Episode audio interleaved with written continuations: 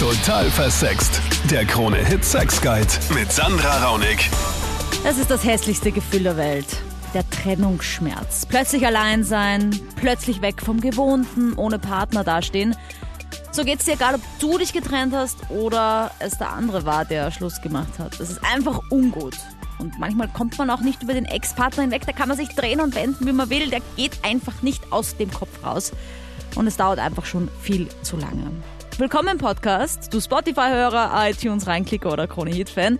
Ich bin die Sandra, ich rede über Sex. Ich finde, es gibt kein besseres Thema auf der Welt. Ich tue das im Radio am Dienstag immer von 22 Uhr bis Mitternacht.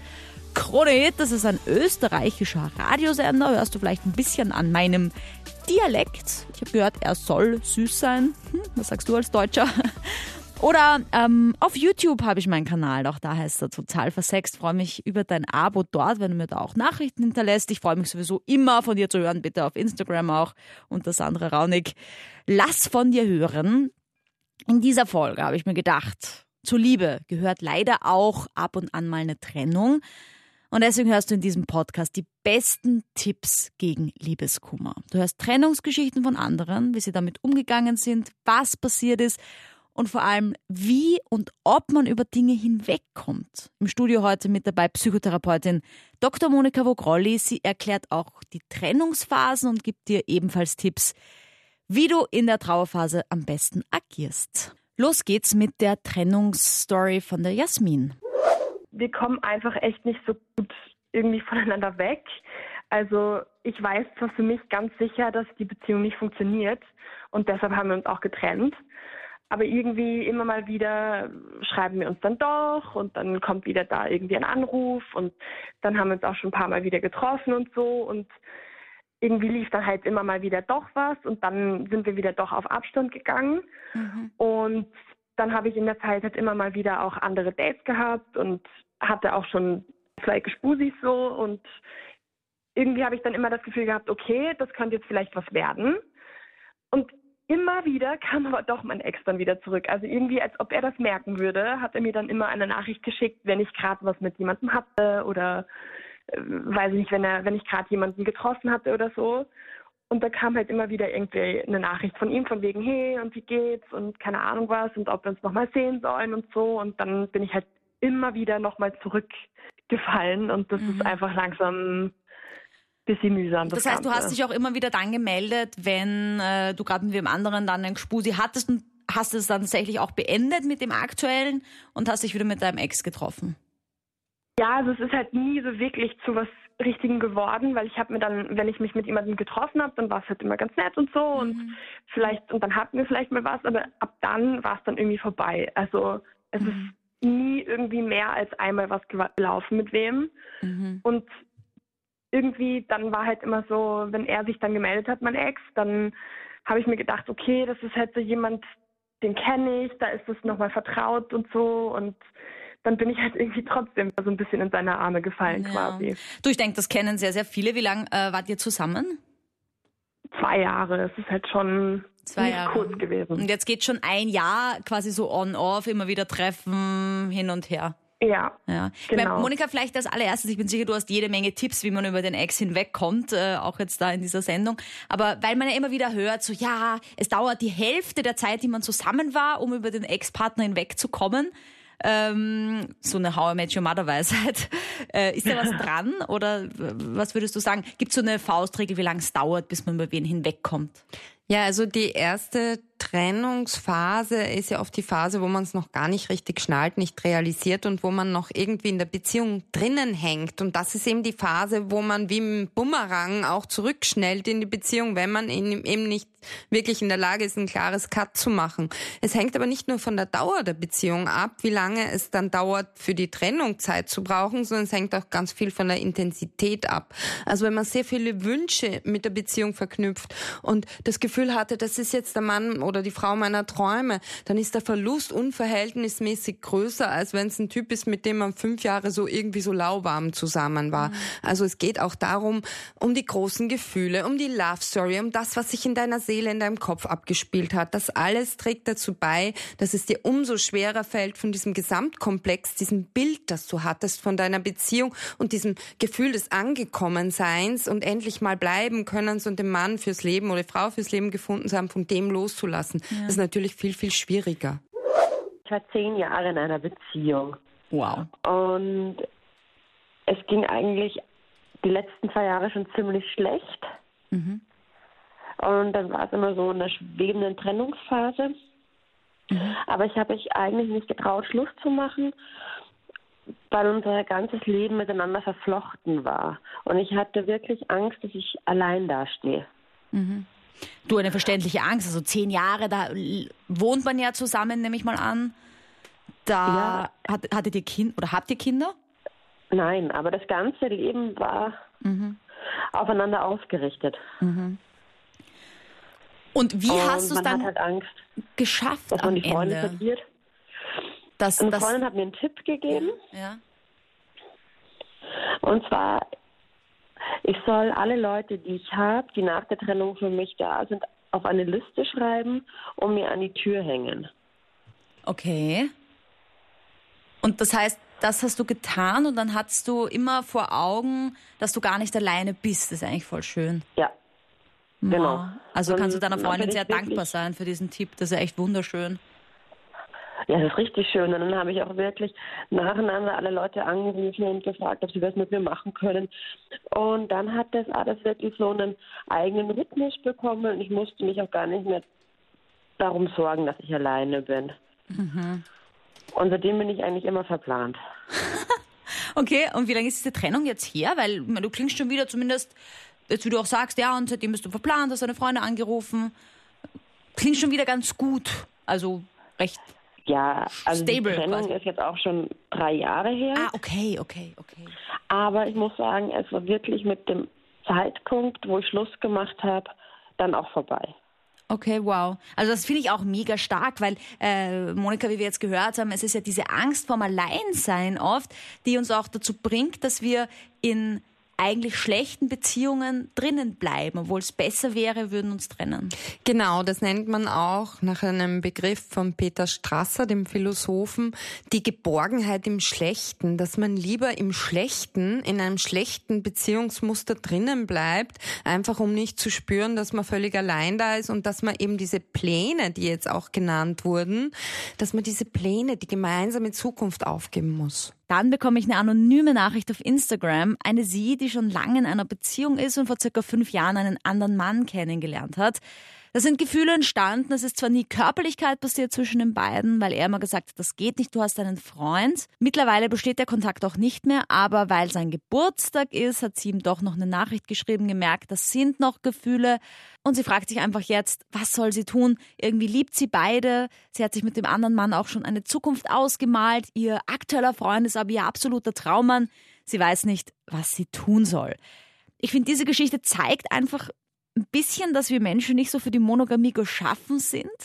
Ich meine, das kann man halten, wie man möchte, natürlich privat. Natürlich funktionieren monogame Beziehungen äh, genauso gut, aber es passiert einfach nicht ohne Grund, dass immer wieder Paare sich gegenseitig betrügen, dass das oft ein Trennungsgrund ist. Und ich finde, diese Geschichte zeigt einfach, dass man mehr als einen Menschen lieben kann. Auf alle Fälle. Also die Polyamorie muss nicht immer ausagiert werden, aber im Geiste ist sie bei jedem Menschen, auch bei den noch so monogam lebenden Menschen, einfach ein Thema, ja. Und davon sollte man nicht aus gesellschaftlichen Gründen schockiert sein und sich irgendwie auf den Kopf greifen und sich sagen, ich darf das doch gar nicht. Ich bin doch so glücklich in meiner Ehe oder in meiner Beziehung. Ich darf doch gar nicht von jemand anderen träumen.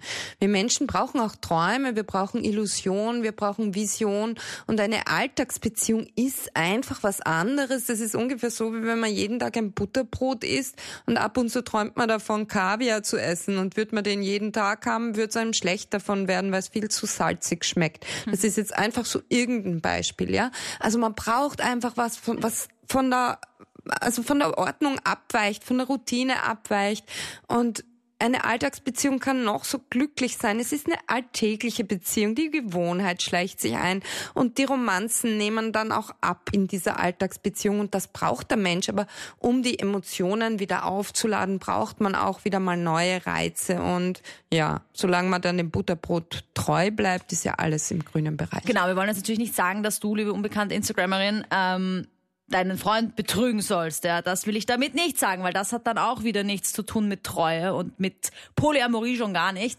Ähm, Jetzt sagt sie aber, kann man, da kann man diesen Menschen auch vergessen. Ich meine, ich kenne das schon auch aus Freundinnen-Gesprächen. Dieses, ja, wie kann ich über den hinwegkommen? Und ähm, es ist auch so ein bisschen diese verbotene Frucht, oder? Genau, die verbotene Frucht ist sehr, sehr reizvoll. Man hat was, wo man auch die ganzen Visionen, die man von einer leidenschaftlichen, vielleicht auch verbotenen Beziehung hat, hineinprojizieren kann. Ja, und der ist ja nicht wirklich da. Der ist ja ein Stück weit eine Kunstfigur, wenn man sich da alle möglichen täglichen Träume zusammenreimt. Und dadurch ist er auch Projektionsfläche für Wünsche. Und oft, also ich kenne viele Paare, die sind total glücklich und trotzdem hat jeder so seinen Traumpartner im Hinterkopf und sieht nicht, dass er eigentlich mit dem realistischen Traumpartner eh zusammen ist und dass das eben nicht so wie im Hollywood-Film vielleicht läuft, aber einfach Bodenhaftung hat und und möglich ist. Also einfach du würdest umsetzbar auch empfehlen, ist. mit dem aktuellen Mann zusammen zu bleiben, wo eine auf gute. Beziehung herrscht und sich nicht einzulassen auf dieses vielleicht dieses Abenteuer-Ding, was man nicht so genau weiß und es dann vielleicht bereut. Genau, weil das hat sich ja noch überhaupt nicht bewährt und vor allem, wenn sich eine Person in einer Beziehung wirklich wohlfühlt und sie sagt, das ist ihr Traummann oder ihr perfekter Partner, warum soll sie den vom Kopf stoßen? Die haben auch gemeinsam verbrachte Zeit, das alles bindet ja. Es geht ja nicht nur um Träume im Leben, es geht ja in erster Linie um die Wirklichkeit. Ich habe mit einem Typen schon sehr, sehr lang, seit einem Jahr eben wirklich was Ernsteres am Laufen und würde mit ihm unbedingt gerne in eine Beziehung gehen, weil ich ihn wirklich von Herzen mag. Aber ich habe echt Angst, dass er von seiner Ex immer nicht losgekommen ist und es belastet mich eigentlich schon, muss ich ganz ehrlich gesagt sagen. Was gibt es denn da für Indizien mit der Ex-Freundin? Ja, das Problem ist halt einfach, sie ist wirklich seine beste Freundin halt auch und ich kenne sie von den ganzen Feiern Ah, oh und Gott, okay. Also die Ex ist die, die beste beiden, Freundin. Ah. Ja, und die beiden verstehen sich halt echt gut. Und ich habe echt Angst, dass da ein bisschen mehr ist, weil sie ist doch recht hübsch. Äh? Und ich weiß, dass sie vor sein Typ auch ist. Naja, obviously, die waren ja mal zusammen. Also. denke ich mir. Ja. Äh, sonst wäre das ja äh, keine so gesunde Beziehung gewesen davor. Ähm, aber hast du das schon mit ihm besprochen? Hast du schon gesagt, hey, fühlt sich ein bisschen komisch an, dass du mit deiner Ex-Freundin beste Freunde bist? Naja, es ist irgendwie, ich kann es immer schwer verbieten. Ja, ich weiß, man will, man will die beste Freundin auf der Welt spielen, ja. Ich weiß. I know. Und er hat sie halt echt gern und ich will auch nicht, dass das zwischen uns steht, weil im Endeffekt war sie bisher schon immer bei seinen ganzen Feiern und Unternehmungen eigentlich auch dabei mhm. und ich kann es ihm schwer verbieten eigentlich. Ja. Aber es aber es stört mich halt eigentlich schon, weil es macht mich auch ein bisschen eifersüchtig. Naja, das sagen. ist ganz klar, ja. Ich meine, gut, es gibt jetzt so, so eine zweischneidige Klinge, weil auf der einen Seite willst du es eben nicht verbieten, es ist aber trotzdem die Ex-Freundin. Monika, kann man sagen, dass zwangsläufig etwas passieren muss, wenn Mann und Frau befreundet sind? Ich meine, da gibt's ja die, äh, wer war's? Freud, Kant, ich weiß nicht, irgendwer hat gesagt, äh, Männer und Frauen können nicht befreundet sein, weil immer einer auf den anderen noch steht. Und wenn es jetzt bei der Anna nicht der, der Freund von ihr ist, dann steht sie noch auf ihn oder vice versa. Also der Sigmund Freud geht ja immer von Sexualisierungen aus und äh, spricht von permanenter erotischer Anziehung zwischen Mann und Frau. Also das gibt's gar nicht anders. Und natürlich ist auch ein erotisches Knistern unleugnbar, wenn man seinen Ex-Partner, seine Ex-Partnerin noch immer attraktiv findet. Auch wenn es rein freundschaftlich ist, da ist vielleicht der Kopf zwischengeschalten, weil man halt weiß, okay, ich will nicht mehr in diese Beziehung zurück. Ich weiß, warum ich mich getrennt habe, das tue ich mir nicht mehr an. Aber die Anziehungskraft, die erotische Spannung kann trotzdem noch da sein. Und das ist das, was dann die neue Partnerin, der neue Partner vielleicht mitbekommt, einfach so auf einer unterbewussten Spürsinnsebene und sich extrem irritiert fühlt. Wird die Anna zwangsläufig betrogen dann von ihrem Freund irgendwann mit dieser besten Freundin? Naja, es gibt ja auch psychologischen Betrug. Also wenn sozusagen diese beste Freundin, die eigentlich die Ex-Partnerin ist, dem Freund von der Anna näher ist, emotional näher, dann ist das auch eine Art von Betrug, weil der ja dann besser mit der Ex reden kann als mit seiner jetzigen Freundin und die sich dann außen vor irgendwie vorkommt. Was soll die Anna jetzt machen? Soll sie jetzt gleich dann quasi Schlussstrich ziehen oder? Nein, also nicht jetzt einfach blindlings im Blindflug abheben und weg aus dem Ganzen, sondern einfach wirklich die Lage sondieren, beobachten, wie er sich verhält und dann wirklich mal den Typen quasi ins Gebet nehmen darüber, so quasi, was denkst du dir was denkst du dir eigentlich, wie ich mich fühle? Also jetzt mit weniger Vorwurf in der Stimme, als ich es jetzt gemacht habe. Einfach so nachfragen ob er sich da reinversetzen kann in deine Lage, wie das wäre, wenn du mit deinem Ex-Freund so intim tuscheln würdest, ja, sozusagen. Und dann schreibt mir der Manuel auf Instagram, er möchte gerne wissen, äh, was denn die Phasen der Trennung sind. Manuel hat ja vollkommen recht, wir durchleben nach einer Trennung ja mehrere Abschnitte. Monika? Die erste Trennungsphase ist mal die Schockphase, wo man so gar nicht realisiert und meistens verdrängt, ja? Mhm. Und alles tut, um es noch besser zu verdrängen. Also man hat das Gefühl, die Beziehung geht eh weiter oder geht eh wieder los oder keine Ahnung. Also man hat es noch gar nicht realisiert. Die zweite Phase ist dann eher so die Trauerphase, wo dann wirklich die Depressivität durchkommt, wo man vielleicht ein leere Gefühl hat, lustlos wird, antriebslos.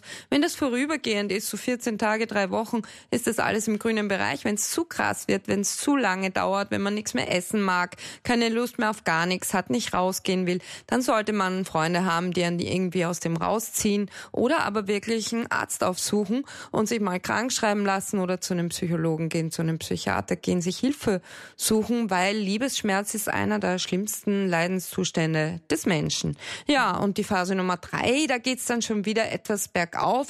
Da ist dann wirklich schon so eine Horizonterweiterung zu bemerken. Man wird wieder aufmerksam, vielleicht auch auf potenzielle neue Partner. Man hat vielleicht wieder Schmetterlinge im Bauch. Man lebt wieder, man wird wieder vital. Und in der vierten Phase ist es dann wirklich so, dass man sich komplett neu orientieren und neu erfinden kann. Wenn man jetzt gerade in Phase Nummer zwei festpickt, und zwar der Trauer, du hast ein Buch geschrieben, die Beziehungsformel. Und da sind auch äh, wunderbare Tipps gegen Liebeskummer drinnen. Welche hättest du denn, die man jetzt aktiv anwenden kann, wenn man da irgendwie nicht und nicht rauskommt aus dieser Trauer? Naja, ganz wichtig ist es, nicht in die Opferrolle zu gehen und sich in der Trauer aktiv zu suhlen. Soll heißen, man sollte jetzt nicht aktiv ständig die Musik, die man mit ihm oder mit ihr gehört hat, sich reinziehen und die ganze Zeit noch heulen und abdunkeln. Das kann eine Phase sein. Wie gesagt, 14 Tage Trauer gehört vielleicht dazu.